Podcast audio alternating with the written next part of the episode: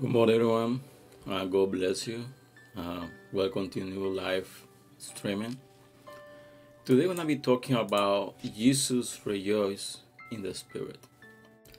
Yesterday, we were talking about when Jesus sent the seventy, and uh, he sent them. The Bible said, "I give them authority over all spirits and over demons." And something was happening, like this guy, when they returned, they were so happy. They were joy because they saw like uh, all the demonstrations of the power of God. so that Jesus says something like, uh, "Don't rejoice." The like, the spirits, you know, they react to you. You need to rejoice that your name is written in heaven. And today, we're gonna be talking about like. Uh, Jesus rejoiced in the Spirit. And we gotta read like uh, the book of Luke, verse, I mean, chapter 10, verse 21 to, to 22. We said, like in the hour, Jesus rejoiced in the Spirit and said, I thank you, Father, Lord, of heaven and earth, that you have hidden those things from the wise and the prudent, and revealed them to babies. Even so, Father, for so it seemed good in your sin. The Bible says like uh, Jesus was happy, was very happy about everything they have done. They have been happy like uh, he said something like "I thank you Father, Lord of heaven and earth. He's given like a uh, honor and glory to God, to the Father. But something he says like uh, you ha- you have hidden those things from the wise and the prudent what this mean? What kind of things he's talking about? He's talking about like uh, the the power, the demonstration of the power of God. Something we see like uh, very often, like uh, when God manifests, He manifests, you know, to our life like in a powerful way. He do a lot of miracles, and like uh, you know when we pray, you know when we preach, uh, God, the manifestation of the God, the power, power of God, like uh, you know, get involved and he said, like, I thank you because you have been hiding these things for the wise and the prudent. That means, like, uh, those guys, they haven't seen this. Those guys, they haven't understand the, the dimension of the power of God. But the, the verse the second says, All things have been delivered to me by my Father. And no one knows who the Son is except the Father. And who the Father is except the Son and the one whom the Son will to reveal him. So the Bible is talking about this. The Bible said like in this chart it said like in the forward thing. So like all things have been delivered to me. By who? By my Father.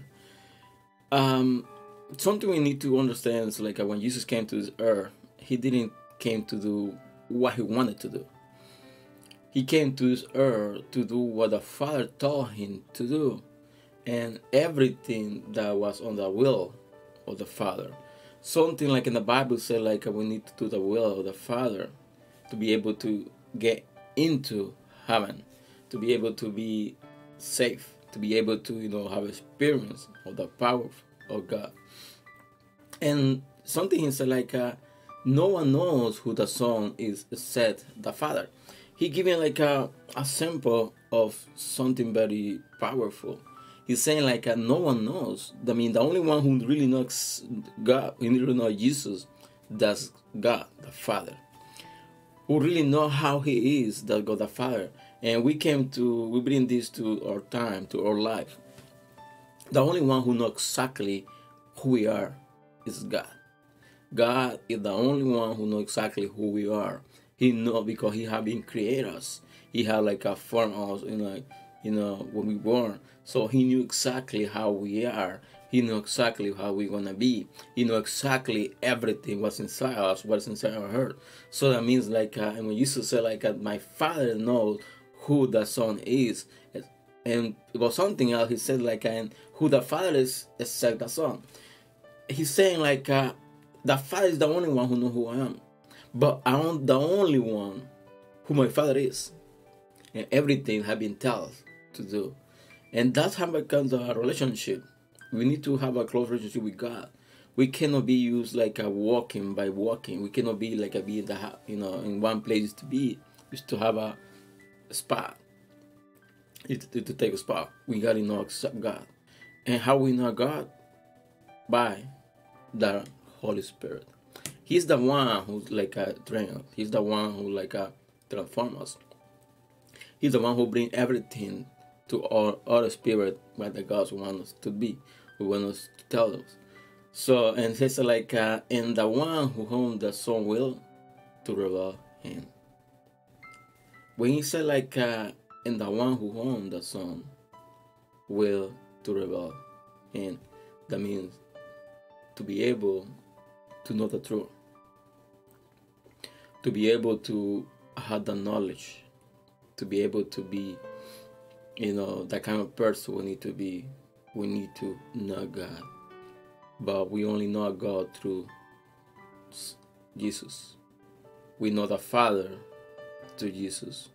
But He's the only one who knows the Father the right way. So i mean He's the only one who will be tell us the truth. He been tell us the right way. And something like uh, take my attention when the Bible said like uh, Jesus rejoiced in the spirit.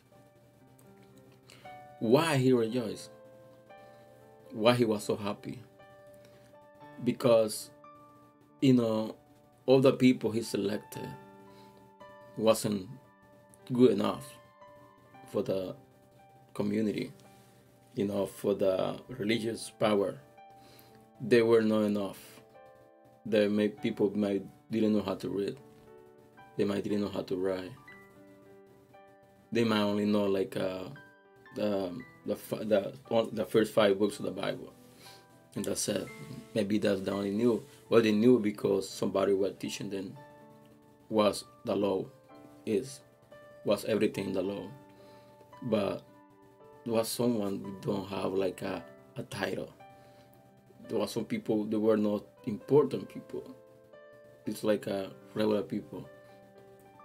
And, you, and Jesus rejoiced and said to the Father, I thank you, Lord, because you have been hiding all those things for the wise and the prudent, but you have revealed them to the babies. When Jesus talk us about babies, he talk us about because we are so appreciative for God. God loves us, you know. It's something like a, we can't even imagine. That's kind of like a it's not any word to express how God loves us. And He wants us, He wants us to give Him more. He wants to give us more than we receive. But something happens like uh, a lot of people, they don't want more. They think they know enough. They think they have enough experience. And right now, so like, uh, you know what? I got enough. I can't. I, I, I don't want more anymore. I got enough experience. I enough of knowledge. I know the Bible really well. I know. I want to know more about God, and that's something very sad because we need to know more and more about God. We need to have experience with God all the time, new experience. You know, we have experience in the past. We have experience right now. We need to, you know, be able to have more experience with God to be able to have God be so happy. Because when you do the will of Him, He rejoices. He's so happy because we are doing the will, His will. And He's happy because we are using what He has given to us to use. The question is are we making happy God? Are we making Him happy or not? we are making him sad. When we say like, uh, you know what, I don't want to continue, I got enough. I don't want to have more experience, I got enough. We make God sad. We have an attitude that I'm gonna focus on my my life in earth. I don't wanna be focused on the kingdom of God.